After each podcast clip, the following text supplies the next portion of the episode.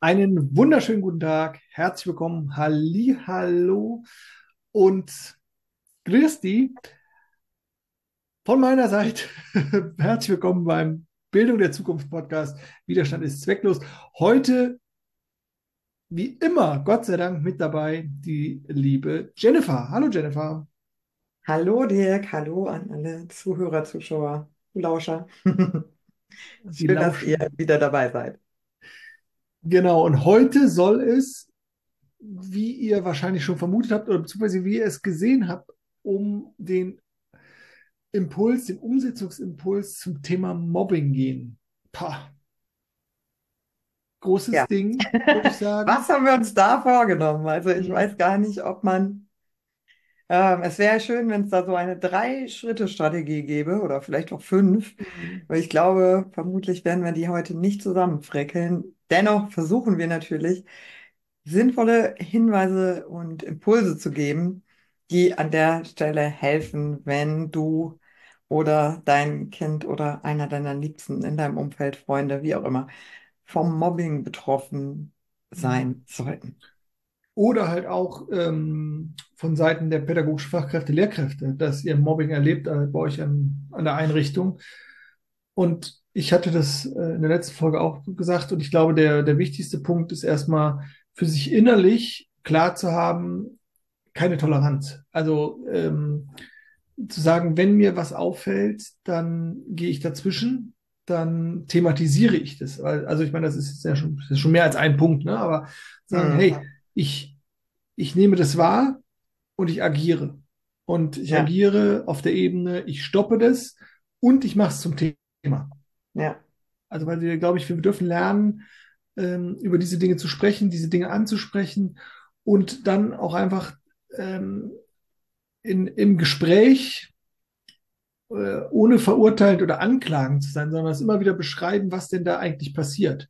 Also hm, was passiert äh, innerlich beim Täter, beim sogenannten Täter oder Täterin, äh, die Mobbing ausübt, was ist bis dahin passiert und ähm, natürlich dann aber auch den Raum zu schaffen, dass sich auch das Opfer, also wenn ihr jetzt in dieser klaren Rollenverteilung bleibt, ähm, sich artikulieren darf, sich zeigen darf oder auch einfach sein darf.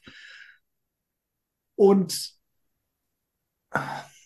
ja, das ist, glaube ich, für mich erstmal so, also wichtig zu sagen, dass wir, dass wir das immer wieder hervor, oder dass es immer wieder hervor, aber dass es einfach rauskommt und gezeigt wird und ja, ähm, die eigene Unzufriedenheit, Unzulänglichkeit des sogenannten Täters zur Sprache kommt und auf der anderen Seite natürlich äh, das Opfer zu schützen und maximal zu unterstützen. ja, korrekt.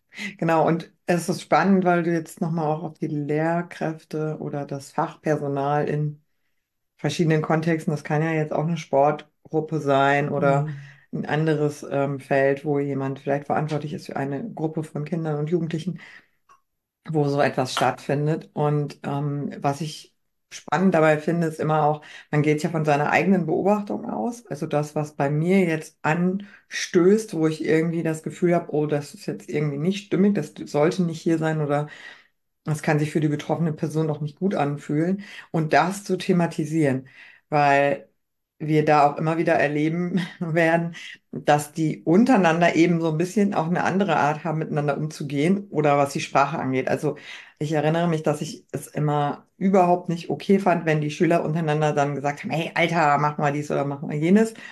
Ähm, aber für sie untereinander war das ihre normale Umgangssprache. Also die haben sich halt immer Alter genannt. Ähm, und da aber wirklich zu thematisieren, hey, für mich ist das hier in meinem Unterricht nicht stimmig. Ich möchte, dass ihr einen freundlicheren Umgang findet, dass ihr euch beim Namen nennt oder irgendwas. Also da geht es ja manchmal auch darum, dass man Dinge thematisiert, die für die Betroffenen vielleicht nicht so unbedingt ein Thema sind. Aber lieber einmal zu viel thematisieren als einmal zu wenig. Und Mhm. deswegen gehe ich dann immer wirklich von meiner Wahrnehmung aus, was nehme ich wahr, was, was sich nicht stimmig oder gut anfühlt. Und ähm, nicht unbedingt von dem, was Sie jetzt in Ihrer Art und Weise des Ausdrucks vielleicht schon als okay ähm, abstempeln würden. Ja. definitiv, weil wir hatten ja auch äh, darüber gesprochen und es ist auch nochmal wichtig, diesen Punkt hier auch nochmal klar zu machen. Ähm, also, dass A natürlich Mobbing auch, äh, also dass für jeden woanders anfängt und die Grenzen unterschiedlich sind, aber ähm, dass es Strategien sein können, das auszuhalten und mitzulachen. Und ein Spruch, den ich am meisten, der mich, in, wenn ich in der Schule war und mit Schülern gearbeitet habe, war das Schlimmste, was ich noch fand, ja, ist doch nur Spaß. Mhm. Ist doch nur Spaß. Guck mal, wir lachen doch alle drüber. Wo ich denke, nee, nee, nee, nee, nee. Also A, wisst ihr gar nicht oder vielleicht wisst ihr es auch und verkauft es nur als Spaß oder ist es nur eine Facette für den, über den der Spaß gemacht hat, der Spaß genannt wurde oder Arsch oder irgendeine Beleidigung, irgendwas Mhm. Herabsetzendes. Ähm, und, und es ist einfach, wir dürfen diese Strategien erkennen, die dann dahinter stecken. Also du hast es ja selber gesagt, dass du dann auch das akzeptiert hast, du hast es klein gemacht hast, das ist ja nicht so schlimm und all dieses, was in so einer Sache schon drinstecken kann, dass derjenige, den es betrifft, der da immer in die Mangel genommen wird, der verbal zurückgesetzt wird, schon da irgendeine eine Lösungsstrategie fährt und zum Schein mitlächelt, hey, ist doch nicht so schlimm. Dann ist ja oft, kann man oft dann auch diese so, wir können, fragen Sie doch XY, ne? Ja. Ich so, was, was soll der denn jetzt sagen? Was ist denn das, was, was soll denn das jetzt beweisen? Was ist jetzt hier der Proof gerade, ne? So. Ja. Und deswegen dieses, so wie du das so gerade so schön gesagt hast, für sich selber klar haben, in welcher Kommunikationsweise oder wie wollen wir in meinem Unterricht, wie wollen wir in meiner Situation, wie wollen wir in der Familie kommunizieren, ohne jemanden herabzusetzen und sondern wertschätzend miteinander umzugehen. Und dann halt zu sagen, nee, nee, nee. Und Mhm. das wirklich dann immer wieder zum Thema zu machen, das gibt's hier nicht. Einfach, nee. Ja. Nicht, dass das zu äh, Missverständnis führt, aber du hast eben gesagt, ja, du hast das dann ja auch immer so hingenommen. Da hast du angespielt auf meine eigene Mobbing-Erfahrung als, als Schülerin. Na, da habe ich Dinge hingenommen in meinem Unterricht, also in meiner Tätigkeit dann als Lehrerin, habe ich nämlich äh, sowas nicht hingenommen. Also auch Ja. die, die kleinsten Anzeichen, da war ich sehr Danke fürs Klarstellen, genau das meinte ich ja. Ja, ja, genau. Aber vielleicht der eine oder andere das jetzt nicht äh, verstanden oder hat vielleicht die folgende, äh, die vorherige Podcast-Folge nicht gehört. Also da nochmal der Hinweis, hört euch das gerne nochmal an. Da haben wir über unsere eigenen äh, Mobbing-Erfahrungen in Schule gesprochen. Und da habe ich Dinge auch eher hingenommen und habe das so, ja, ich zeig's mal nicht, wie schlimm das jetzt für mich ist, weil dann hören die auch auf, äh, hingenommen. Das war so meine, meine Strategie, damit umzugehen. Und das hat sich dann sehr ins Gegenteil gekehrt, als ich dann selber die Lehrperson war, weil dann war ich natürlich sehr sensibel, was solche Themen anging und bin da immer sehr hart dagegen vorgegangen und fand es, äh, es gab da eine Null-Toleranz-Grenze bei mir gegen irgendwie sowas, ne, was schon in den Anfängen mit, ey Alter, ey Digger, ey du Schwuler, ey du was weiß ich was auch immer und dann immer dieser Satz, genau so wie du es eben auch gesagt hast, ja, wir machen ja nur Spaß. Mhm. Ähm, die Frage ist halt wirklich nur an der Stelle, derjenige, um den es geht, ob der das wirklich auch so spaßig findet oder ob er so wie ich in der Situation eben auch diese Maske aufsetzt. Ich tu mal so, als wäre es mir egal, weil dann hören die auch wieder auf. Ähm, und im Inneren hat es doch zur Verletzung geführt und fühlt es sich eben doch nicht schön an, wenn man alter Digger, Schwuler, was auch immer bezeichnet wird. Mhm. Und da eben, ja, wenigstens in dem Umfeld ähm, Schul und Unterricht, wo es dann deutlich wird, auch einzugreifen, weil wenn die sich in ihrer Freizeit bewegen, hat man dann auch keinen Einfluss darauf, Mhm. wenn sie es da machen. Aber dass man wenigstens in diesem Kontext sensibilisiert und sagt, hey, das ist nicht in Ordnung, das Mhm. möchte ich nicht. Und diese Grenzen dann auch wirklich deutlich setzt. Mhm. Ja. Ja, und auch nochmal für die, die jetzt im Bildungssystem äh, arbeiten, auch zu sagen, ja, und darüber hinaus habt ihr wenig Einfluss. Äh, Und umgekehrt auch an die Eltern, ja, und was in, in der Schule oder in der Bildungseinrichtung passiert, darüber habt, habt ihr wenig Einfluss drauf. Ähm, Mhm. Das ist so ein bisschen wie, du, du bringst gerne das Müllbeispiel. Ne? Ähm, wenn, ich kann weggucken, wenn ein Schüler, eine Schülerin den Müll auf den Boden wirft Ja. äh, oder im Klassenraum verteilt, oder ich kann sagen, hey, pack das in den, ähm, äh, in den Mülleimer und auch in den richtigen. Ähm, und äh, wie viel Diskussionen gibt es da manchmal? Ja, machst du das zu Hause auch? Ne? Oder soll ich Ja, mal deine mache ich zu Mutter? Hause auch so. Genau. Kommt bin ich gespannt, was deine Mutter oder dein Papa sagt. Ne? Also so, ähm, aber äh, letztendlich ist es ja auch wieder eigentlich zweitrangig, sondern die eigenen Maßstäbe durchzusetzen. Ja. Wie verhalten wir uns? Ähm, und da dann auch hinterzustehen. Und ähm, ja. ja, es ist, es ist nicht der Auftrag von pädagogischen Fachkräften, Lehrkräften, Erziehern, in erster Linie pädagogisch tätig zu werden im Sinne von, wir übernehmen jetzt die Kindheitserziehung und äh, einen, äh, vermitteln ein Wertekonstrukt. Aber die eigenen Werte auch äh, in der, in der Lehrsituation immer wieder darzustellen und immer wieder für sie einzutreten, ist ja. einfach total wichtig. Ja. Ne? Weil sehr, sehr häufig geht es eben genau darum in der Erziehung, wie lebe ich etwas vor und dass Dinge dann übernommen werden, weil man ein starkes Vorbild hat, weil man jemanden hat, der hat wirklich mhm. diese Aspekte gelebt und hat sich dafür eingesetzt. Und dann übernimmt man, weil man denkt, okay, das macht für mich auch Sinn, so möchte ich auch sein. Und dabei lernt man oft mehr, als wenn ich jetzt einen Vortrag darüber halten würde, wie man sich richtig verhält. Mhm. Da hilft wirklich das selber auch Leben und Verkörpern manchmal mehr in, in der Übernahme dann der nachfolgenden Generation, was da jetzt sinnvoll ist. Und vielleicht wechseln wir jetzt mal auf die andere Seite, also vielleicht mal auf die, wenn ich betroffen bin, was wären dann die Umsetzungsimpulse?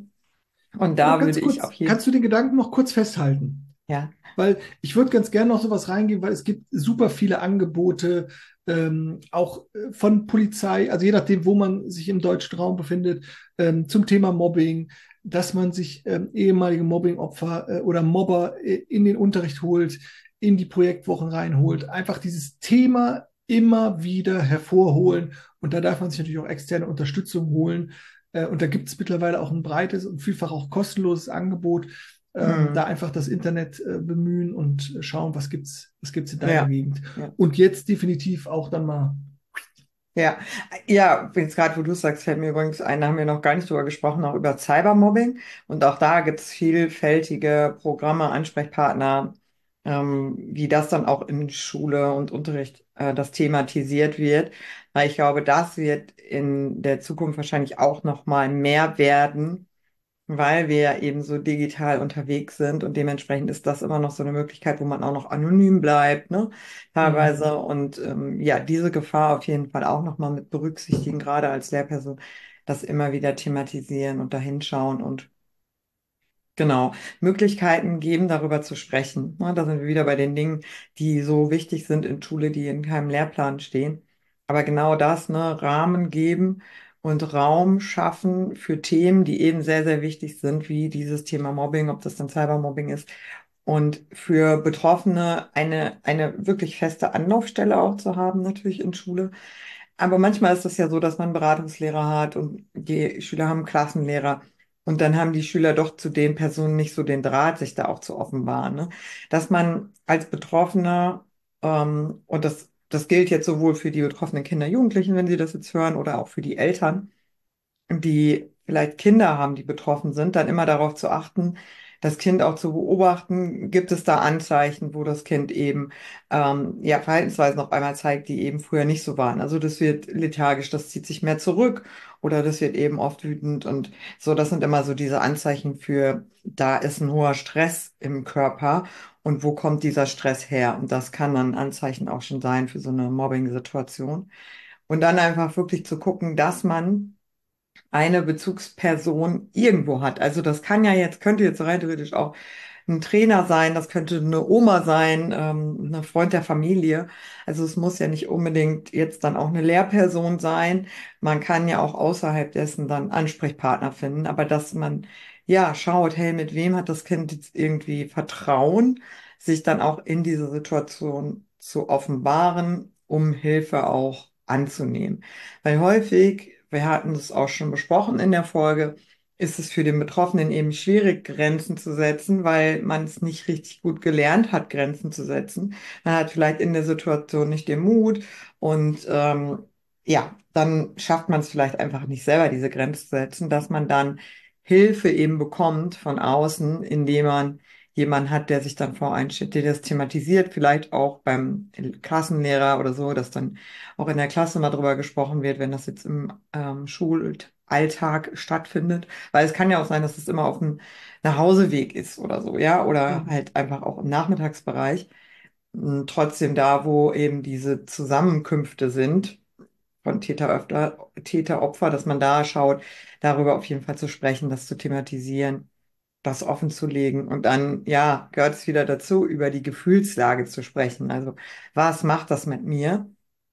Und ich finde auch wichtig, das hast du eben auch schon mal so angesprochen, auch beim Täter zu fragen, hey, was ist denn dein Bedürfnis? Also hinter jedem Verhalten steckt ja ein Bedürfnis, was durch diese Verhaltensweise irgendwie befriedigt werden sollte oder wo es den Anschein macht für denjenigen, wenn ich das und das tue, dann befriedigt das mein Bedürfnis. Also vielleicht dieses nach, nach Sicherheit. Ich fühle mich sicherer, wenn ich, wenn ich andere mobbe, weil dann werde ich selber nicht gemobbt oder so. Dann habe ich vielleicht so eine Position auch im Klassenverband, dass man mich selber nicht angreift. Und da einfach auch drüber zu sprechen, was sind so die, ja, die Bedürfnisse oder Erwartungen, die man damit verbindet, so etwas zu tun. Und beim Opfer natürlich, hey, wie fühlst du dich dabei? Was sind deine Empfindungen? Ne? Was ist da, was passiert da mit dir, damit der andere auch genau weiß, was durch sein Verhalten ausgelöst wird? Weil das hatten wir ja auch in der Folge, dass es den Täter manchmal gar nicht klar ist, was sie da gerade machen. Also was lösen sie beim anderen auch aus? Und da hilft ja nur darüber zu sprechen und in der Hoffnung, dass das Opfer auch bereit ist, seine Gefühlslage da offen zu legen, mhm. damit der andere verstehen kann, was er da gerade ausgelöst hat. Mhm. Ja, absolut. Mir kam gerade noch so der Gedanke, ähm, also das kann ja äh, mannigfaltige Gründe sein, warum da jemand zum Täter auch wird. Ähm, ich glaube, es ist immer etwas so viel von wegen, ich möchte mich besser fühlen. Ich möchte mhm. sozusagen mich auf eine andere Stufe stellen äh, und den anderen äh, herabsetzen. Und äh, ich weiß nicht, aber das ist natürlich, das findet man dann heraus, ob diese Art von Reflexionsprozess da überhaupt möglich ist. Weil ähm, das ist oftmals so, äh, wenn ich über Stress oder Angst spreche mit Menschen, äh, sagen die, nee, nee, das ist keine Angst. Und dann sage ich mir, ja, was ist denn dann? Ja, da ist, ähm, bin halt nervös oder ich bin halt unruhig oder so. Und ich, ja, aber was, was, was steckt denn dahinter? So. Ne? Mhm. Und, ähm, und äh, ich glaube, wenn da die Bereitschaft nicht ist, dann darf man das selber auch benennen. Also ich finde es wichtig, darüber zu sprechen und den Raum auch für alle Parteien zu geben, ähm, aber dann auch zu, zu sagen, okay, ähm, klar zu wissen, dass wir eigentlich zwei Antriebsfaktoren haben, die uns irgendwie durchs Leben bringen. Das eine ist, ähm, aus der Angst heraus zu agieren, ähm, was dann so Sachen sind, ich möchte mich sicherer fühlen, ich möchte mehr Kontrolle haben. Äh, und das andere ist sozusagen aus so einer liebevollen Position heraus zu agieren. Und die ist halt eben frei von Kontrolle, ich möchte Sicherheit haben, von Angst, sondern die ist halt, hm. die ist rein, möchte ich so das so formulieren.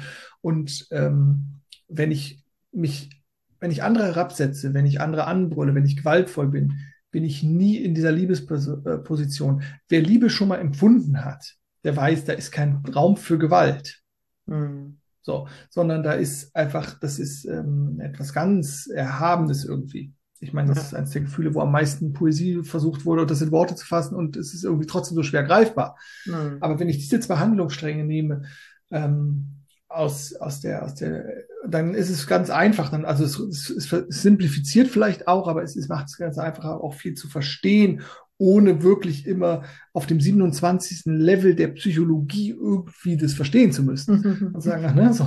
und ja. da auch dann aber auch, ähm, und das meine ich, auch wenn ich sage klare Kante, auch dann dem, dem Täter, ja, da gibt es Bedürfnisse, die, warum derjenige so agiert, ähm, das aber auch klar vor Augen zu malen, ähm, und äh, da eben sagen, okay, das geht halt einfach nicht.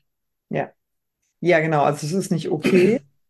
Ne, das, das ist klar. Das ist die klare Kante, die man zeigen darf, auch in der Situation. Und trotzdem, um auch eine Wiederholung zu vermeiden, ist es trotzdem auch wichtig, mit dem Täter darüber zu sprechen, hey, was war dein Bedürfnis, warum machst du es? Weil da sind wir wieder bei dem Thema Bewusstsein. Und bewusst sein kann ich nur, wenn ich mir selber etwas bewusst werde. Und wahrscheinlich ist dieser Mensch, der da als Täter agiert hat, sich dessen nicht bewusst. Er agiert da einfach irgendetwas aus, ohne sich bewusst zu sein. Er macht sich nicht vorher einen Plan und sagt, okay, um das und das zu erreichen, mache ich jetzt mal das und das und dann mache ich jetzt mal den, weil dann fühle ich mich so. So sind wir Menschen ja nicht unbedingt. Und dementsprechend ist es dann einfach gut, wenn wir hier Bewusstsein schaffen wollen, dann müssen wir eben über diese Dinge sprechen und dann einfach auch mal wirklich den Täter zu fragen, hey, was, was war da der Auslöser? Was hast du dir dabei gedacht? Gab es irgendwie was, was du damit erreichen wolltest? Mhm. Vielleicht kommt dann irgendwas und ich gebe dir recht, ähm, dass viele sich dann anfänglich damit auch schwer tun, weil wir eben nicht genug darüber sprechen. Also wirklich da auch nochmal mh, die Aufforderung, mehr über Gefühle zu sprechen. Ja, also mein Dauercredo, ich möchte auch nicht, dass meine, meine Gefühle irgendwie nichts wert sind oder so. Wenn ich sage, hey, ich bin traurig oder sowas, ja, dann sind irgendwelche Leute auf einmal davon getriggert, weil sie jetzt vielleicht die Trauer ausgelöst haben. Ja, da müsst ihr jetzt mal durch. Also es hilft ja nichts, wenn ich meine Trauer dann nicht kommuniziere, weil ich Angst habe, dass irgendjemand anders dadurch dann getriggert wird, weil er jetzt diese Trauer bei mir ausgelöst hat, sondern wir müssen darüber sprechen. Genau das ist der Weg. Und ich glaube, wir unterschätzen da auch unsere Kinder und Jugendlichen. Ich habe die Erfahrung gemacht, dass die es besser können als die Erwachsenen. Mhm. Ja, also des, desto jünger, desto besser, Die weil die näher ganze. Konditionierung und die ganzen Mhm. Erfahrungen, die sie dann gemacht haben, eher dazu führen, ich spreche da lieber nicht drüber, aber wenn sie jünger sind, die sind so klar teilweise darin, was sie da empfinden. Also das hat mich oft zu Tränen gerührt, weil ich gedacht habe, wow, so klar kann ich das nicht für mich kommunizieren, was in mir abläuft, wie klar es doch meine Schüler und Schülerinnen dann konnten. Und Mhm. dementsprechend mh, möchte ich dazu ermutigen, einfach auch wirklich darüber zu sprechen und das Vertrauen darin zu haben, wenn man den Raum öffnet und schafft, dann ähm, schaffen es häufig auch die Betroffenen auf beiden Seiten, das gut zu benennen, was die Ursache ist. Und nur dann Mhm. können wir eben auch etwas Neues schaffen, ne? Wenn wir eben wissen, was hat dazu geführt und wie können wir diesen Wunsch vielleicht auch irgendwie anders befriedigen Mhm. oder das Bedürfnis, was dahinter steckt, anders befriedigen. Sehr gut. Wollen wir das nochmal vielleicht mit so ein paar Schritten zusammenfassen oder ist es schon, also kam mir gerade nochmal so, vielleicht so, um das so zusammen zu rappen, ähm, dass es vielleicht noch ein bisschen wieder ein bisschen griffbereiter wird. Also ähm, ich würde einfach nochmal reingeben wollen, also wichtig, also dieses Null Toleranz, wenn ich sehe, darf ich einschreiten, Mhm. ähm, so als Externer und äh, dann ähm, in Kommunikation zu kommen alle Seiten, alle Beteiligten zu sehen, ähm, als Betroffener, wenn man kann, Grenzen ziehen, wenn man kann, äh, sich Hilfe suchen ähm, und äh, ja, und da auf jeden Fall, also immer wieder versuchen, ähm, also sich natürlich nicht einzureden, dass man Schuld hat, ähm, sondern, sondern zu sagen, ey, ich bin richtig und Ja. ja, diesen, diesen, diesen, diesen, diesen Mut zu haben, sich an jemanden zu wenden, dem man vertraut. Das ist, glaube ich, einfach ganz wichtig. Ja. Und dann auch immer wieder darauf auch zu bestehen und diese Kraft zu haben, zu sagen, hey, hier muss was passieren und ähm, ähm, ja, und dann natürlich auf der Erwachsenenseite oder auf der pädagogischen Seite einfach auch wirklich dafür einzustehen, ähm, die eigenen Werte durchzu, durchzudrücken und dafür einzustehen und zu sagen, okay, hier keine Tür, kein Spalt ähm, für das Thema äh, und auch immer wieder sich die Zeit dann auch zu nehmen, ja, weil das kostet natürlich Zeit, darüber Ja. zu sprechen. Genau. Und ähm, wir reden ganz oft darüber, was wirklich wichtige Lerninhalte sind im Bildungssystem. Und das gehört definitiv dazu. Genau, und in dem Moment auch genau zu wissen, die Schüler, und zwar alle, lernen jetzt gerade mehr, als sie in einer normalen Unterrichtsstunde lernen könnten, würden, wenn man das jetzt nicht thematisiert. Also diesen Wert dieses Gesprächs, dieser Mhm. Auseinandersetzung, dieses Thematisierens auch wirklich zu sehen und sich nicht Gedanken darüber zu machen, dass man jetzt wieder mit dem Lernstoff nicht weitergekommen ist, sondern Mhm. sich wirklich bewusst zu machen und das Vertrauen und das Wissen zu haben, dass das jetzt gerade wichtig und notwendig ist und für das soziale Miteinander einen viel, viel größeren Wert hat als jeglicher Unterrichtsstoff. Mhm. Absolut, ja. Ja, Ja. ich finde, du hast diese Schritte wunderbar nochmal zusammengefasst. Also äh, großartig, genauso würde ich auch vorgehen, ähm, ob jetzt auf der Lehrerseite oder Elternseite oder auch als Betroffener. Da war jetzt für alle nochmal was dabei. Und ich hoffe, dass wir auch mit unserer Folge nochmal dazu beigetragen haben, Mut zu machen, über dieses Thema zu sprechen. Und dass ähm, ja es einfach wirklich auf diesen Dialog auch ankommt, sich darüber auszutauschen, tiefer zu tauchen, Dinge zu erkennen, um eher ins Bewusstsein zu kommen, damit wir diese Zahl der Mobbing-Opfer äh, und Täter beiderseits reduzieren können und dafür sorgen, dass wir uns in einem wohlwollenden Miteinander mit Mitgefühl begegnen können und uns ja in den Feldern, wo wir uns bewegen, eben wohlfühlen. Und ich hoffe, dass da für dich was dabei war. Vielen Dank, Dirk, für deinen wertvollen Input. Und vielen Dank fürs Zuhören, Zuschauen, Lauschen. Ähm, wir freuen uns immer über Kommentare und über einen Daumen hoch, ein Like, ein Abo und unterstützt gerne unsere Arbeit. Und wir freuen uns, wenn ihr beim nächsten Mal wieder reinhört, dabei seid. Bis dahin wünschen wir euch eine friedvolle Zeit, alles Liebe und bis zum nächsten Mal. Tschüss. Tschüss.